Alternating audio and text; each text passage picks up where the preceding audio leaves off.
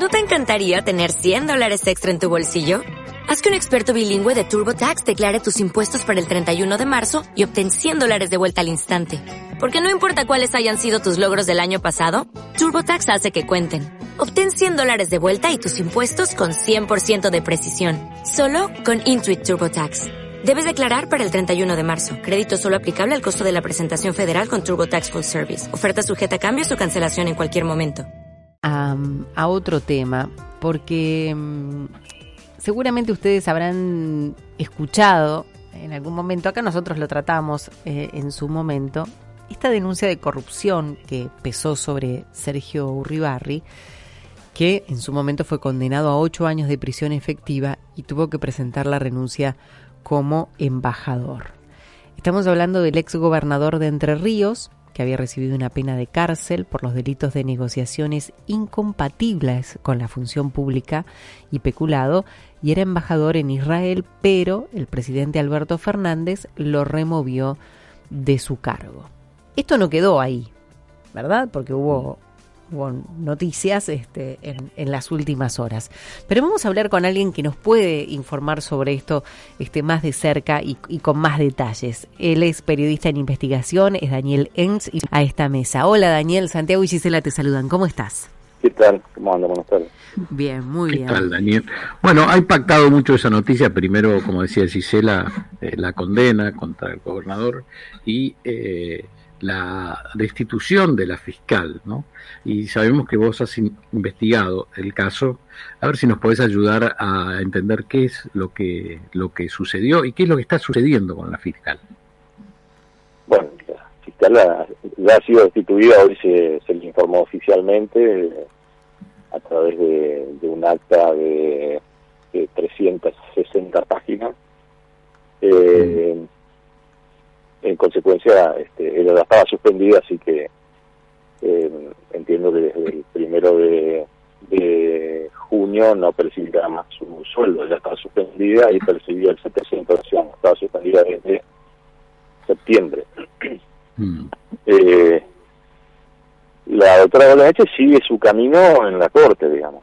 Ella está confía plenamente que la corte va a poner un, un poco de claridad a esto en función de que la Corte ya se ha pronunciado hace dos semanas, eh, la Corte le, le, ordena al, jurado de juzgamiento que eh, se retrotraiga una medida que se había dispuesto eh, este, en enero de este año y que se y que no se y de que y que mm, el el, el jury siga en un marco de legalidad, o sea, la, la, la corte, o sea, eh, que no podía, que no podía este, estar como fiscal acusador de la doctora Goyeneche, un abogado ad hoc, eh, y ser desplazado el Ministerio Público Fiscal como lo dispuso el, mm. jurado, ¿no? Este, antes de, arrancar el, el jury, ¿no? O sea, ese lugar fue, fue bueno, con un abogado de una lista de abogados que eh, ese fue el número 17, porque 16 se excusaron antes, justamente diciendo de que lo que se iba a cometer era una ilegalidad, no podían ocupar ese lugar. Este hombre, número 17, el doctor eh, de Gualeguay, ex concejal del peronismo, ex candidato a intendente del peronismo, eh, ha llegado directo a el doctor Luis Guerrero, que estaba condenado por un delito de corrupción y que tiene cuatro causas más por delito de corrupción a juicio próximamente, digamos. Ese hombre fue el que le acusó a la doctora Goyeneche. Entonces, la Corte les dijo, no señores, vayan para atrás y que esto se, ubique en el, marco legal tal como se establece, digamos, ¿no? Pero el juzgado justamente no hizo lugar de seguir adelante, eh, este, comenzaron a a votar y de una votación de, de 5 a 2 donde votan a favor de la destitución eh, los tres vocales del Superior Tribunal de Justicia, eh, un senador provincial del oficialismo eh, y un representante del Colegio de Abogados y a la vez tiene la particularidad de ser el director de asuntos jurídicos del Senado de la provincia. Mm. Eh, este, y votar a, favor de Goyeneche la otra representante del Colegio de Abogados y un diputado peronista. Daniel, eh, vos, eh, investigaste la causa ¿no? contra el ex gobernador enterriano Sergio Uribarri. ¿Qué nos puedes contar de esa causa? Eh, a ver, ¿por dónde vamos? Uribarri sabemos que está condenado a, ocho años de, prisión eh, por diferentes delitos de corrupción que en síntesis eran delitos que se cometían eh, con dineros públicos para favorecer, por un lado, a, familiares directos del, del gobernador, eh, este, con, con a través de publicidad, de este, beneficios del Estado, y eh, el hecho de que se ha puesto toda una maquinaria de difusión eh, para que Uribarri sea candidato a presidente. Mm. Por ahí pasaban los los, los delitos ¿no? de, corrupción. Por eso se le pidieron 12 años, recuerdo que pidieron los fiscales, y el tribunal le dio eh, 8 años. Uribarri obviamente todavía sigue en Israel, no, no volvió de Israel, se ya pasó un mes de la condena. Mm. Eh, este, y bueno, acá estamos esperando a ver qué hace, digamos, si se sabe de que va a pelear eso y que va a seguir hasta... Claro, cómo va a seguir la causa, ¿no? Daniel, sí, sí, sí. esos delitos fueron eh, supuestamente cometidos durante el periodo que él fue durante gobernador. su segundo mandato, fundamentalmente, el ah. periodo 2011-2015, ¿no? El donde eh, este, la, el tribunal comprobó, digamos, este, que hubo eh, algo así como 9 millones de dólares que se desviaron eh, en función de su campaña y de los intereses eh, particulares de, de, su, de sus familiares directos y amigos. Bien, y hay otra causa eh, en la que... Hay varias causas. claro, hay otra causa en la que fue sobreseído, que es una causa también por corrupción que en la que, bueno, esto hace hace poquito, eh, la, la, decisión la tomó el juez de garantías Mauricio Meyer y, bueno, dijo, no produjeron, porque hubo ahí sí, porque hubo un artilugio, o sea, eh, evidentemente acá hay un hay un, toda una estrategia que los abogados del, del armaron en función de esto que venía, digamos. Entonces, el año pasado, allá por diciembre del año pasado, la sala penal encabezada por el mismo vocal de la sala penal que manejó el juzgado de enjuiciamiento, mm. atemos esos cabos, eh, la sala penal dispuso eh, el acortamiento de los plazos para eh, investigar los delitos, pese a lo que establece la, propia Corte Suprema, digamos, ¿no? Entonces, como que la achicó a, a un año y medio, imagínense investigar un delito de, de enriquecimiento ilícito en un, año y medio. Es imposible, digamos, porque hay que enviar eh, este, más de 200 pedidos de información a, organismos del país y, ni hablar del interior, digamos. ¿no? Pero ese era artilugio para que las causas por delitos de corrupción que involucraban a Uribarri, a gente de Uribarri, se vayan cayendo una a una, digamos. Esta causa eh, esta causa, digamos, se partió al medio, digamos, ahora, el, ya le dieron el seguimiento a Uribarri. Esta causa es por eh, este, negociación incompatible con la función pública, eh, defraudación del Estado, donde el principal imputado es el empresario paraguayo Diego Armando Cardona Herrero, que es algo así como socio, amigo y testaferro de Uribarri, ¿no? Eh, como para que tengamos una idea, cuando le allanaron el estudio jurídico eh, y contable al señor Cardona Herrero le encontraron documentación que demostraba que entre 2008 y 2015 el señor Cardona Herreros le manejó a Uri Barri y sus familias 11 millones y medio de dólares de fondos del Estado, que se gastaba tarjeta de crédito, este, los viajes al exterior de, de, de y toda su familia y sus amigos, eh, etcétera, etcétera. Para que tengamos una idea. Bueno, eh, este hombre, Carlos Herreros, eh, maneja el negocio de los relevamientos catastrales en varias provincias del país eh, y había había acordado un sistema de beneficio con los funcionarios de Uribarri, y Uribarri incluido, de pago de reintegros. Entonces la justicia le comprobó que eh, este, entre, entre 2008 y 2015 y le pagó así como 4 millones de dólares a los funcionarios de Uribarri y a Uribarri mismo. ¿Qué dice, Gabriel, Daniel, qué dice eh, el gobernador actual, el gobernador Bordet? ¿Cómo está el clima en Entre Ríos con referencia a eso? Y está difícil, está difícil porque eh, la doctora Goyeneche le cuestionó a Bordet que, eh, habla de que Bordet todo el tiempo ha dicho, nosotros eh, creemos en la independencia de los poderes, no, no nos metemos en este juicio, y, digamos, antes de, eh, poco antes del inicio del juicio, Bordel mandó el pedido de la doctora Gisela Chumache para que sea vocal del Superior Tribunal de Justicia y automáticamente pasó el jurado de enjuiciamiento.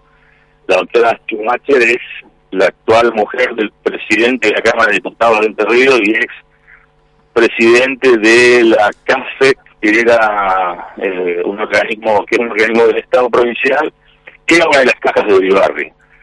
O sea, la mujer del señor Ángel Guiano, presidente de la Cámara de Diputados, eh, fue la que votó por la restitución de Ordineche, obviamente. Ese es uno de los, hechos que se cuestiona, ¿no? Digamos que sea que Burlé dice, nosotros no nos metimos, ¿no? Te voy a preguntar como periodista, ¿qué opinas que todavía siga en Israel, no? Qué sé yo, o sea, dicen que hay que las cuestiones burocráticas lo determinan, eh, Uribarri realmente se, se mató de risa durante el juicio, estaba acá en, Buenos Aires, estaba en Paraná y nunca pisó el tribunal, por ejemplo. Nunca nunca quiso ir a, una... Pese a que el, juicio duró cinco meses. ¿Nunca se presentó? No, no, no, salía por Zoom, digamos, ¿no? Ah, eh, lo hizo virtual. Y participaba de, de, de, algunas, de algunos encuentros a 120 metros del, del tribunal, digamos. Ajá. Esa bueno, esas, cosas del poder. Vamos a recordarle a los oyentes que eh, Urribarri tiene una, una larga trayectoria en la política porque él comienza hace muchos años en el Partido Justicialista. En el año 1987 eh, es eh, electo intendente eh, de General, Campos.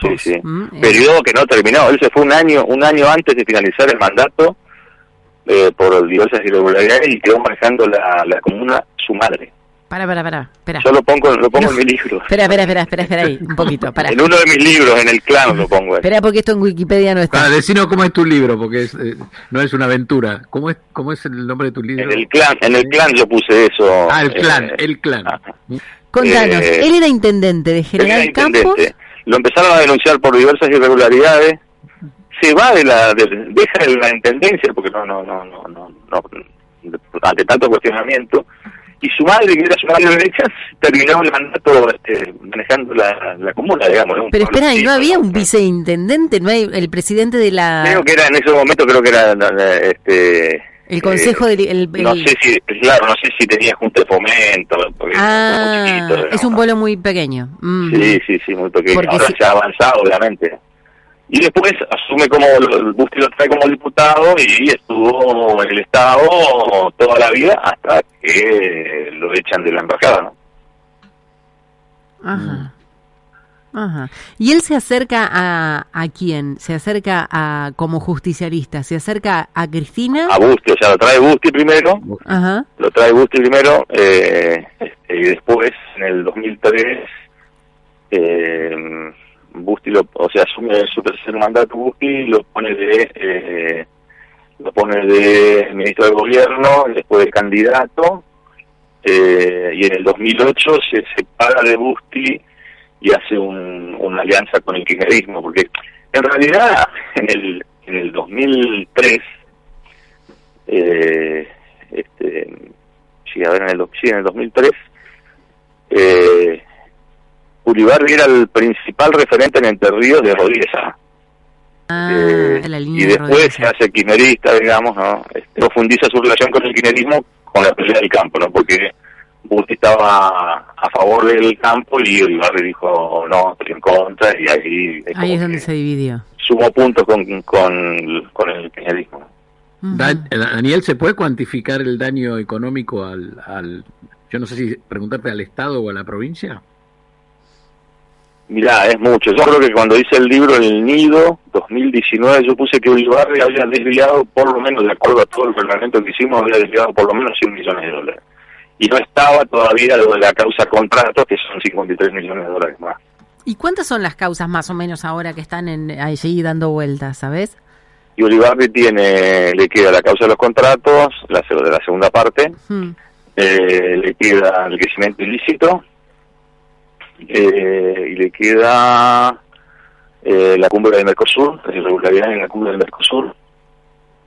Eh, esas serían las, principales. Por ahí se puede haber, pues se puede este, ver afectado por algún colateral de, otra causa. en la cumbre del Mercosur mm. que compró sanguchito de más, ¿cómo, qué, qué fue lo que pasó? No, era, era, era toda una, era toda una, una, lo que comprobó la justicia es que se sobrefacturaba todo, digamos, ¿no? O sea, una cosa valía 100, acá se la pagaba 300. bueno, eh, ¿cuántos libros escribiste, Daniel? Ya? Estoy terminando mi número, mi libro número 16 que va a salir. ¿Todo, el argumento te lo da eh, esta gente de Entre Ríos? Y ¿Eh? tenemos de todo. No tengo, no tengo nada contra la gente de Entre Ríos, ¿eh? No, no, tengo, de todo. tengo parientes ahí. Eh, digo, contra el contra este, este Estado, ¿no? que viene. Sí, ¿Cuántos, sí, ¿Cuántos años hay? Entonces, más o menos, se vas, eh, si no calculo mal, casi 17 años de historia, ¿no? Y yo mi primer libro lo saqué en el 95. Eh, ah, no, más, más, me ganaste. 20, vas por los 27, 27. me faltaban 10 años. ¿Mm? Sí, sí.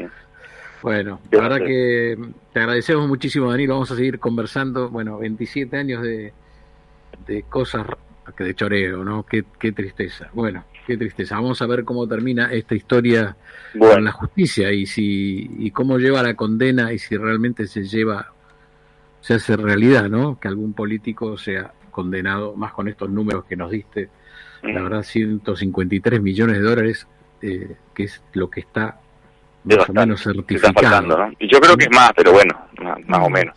Te pregunto eh, lo último y te dejo en libertad. Por ejemplo, no sé, en el caso, te pongo como ejemplo, ¿no? En el caso de la cumbre del Mercosur o eh, en el caso de, de, de, otras de las causas que están dando vueltas todavía, ¿quiénes fueron los principales denunciantes?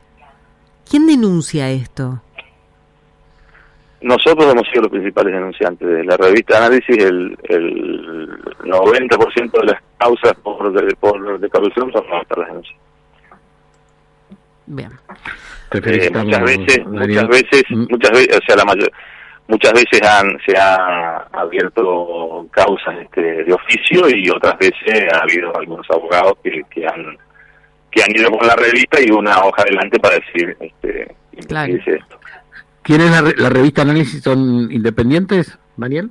Sí, sí, nosotros estamos desde 1990 peleando peleando contra contra los molinos de viento y sobrevivimos, éramos semanario y hoy somos mensual, digamos, ¿no? Por una obstinación mía también, ¿no? Pero porque no quiero perder la gráfica.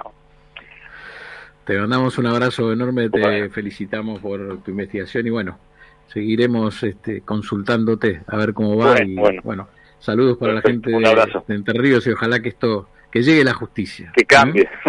Que devuelvan la plata. Sí, sí cambia, se cambia. La plata estaría bueno, como dice. Que la devuelvan, claro. Que devuelvan la plata. Chao, Daniel, muchas gracias. ¿eh? Daniel es periodista de investigación, él investigó la causa de Uribarri que está harto denunciado, como, como dicen los chilenos. Pero el tipo sigue en Israel. El tipo sigue en Israel. El tipo sigue en Israel, raro, ¿no? Raro, todo raro.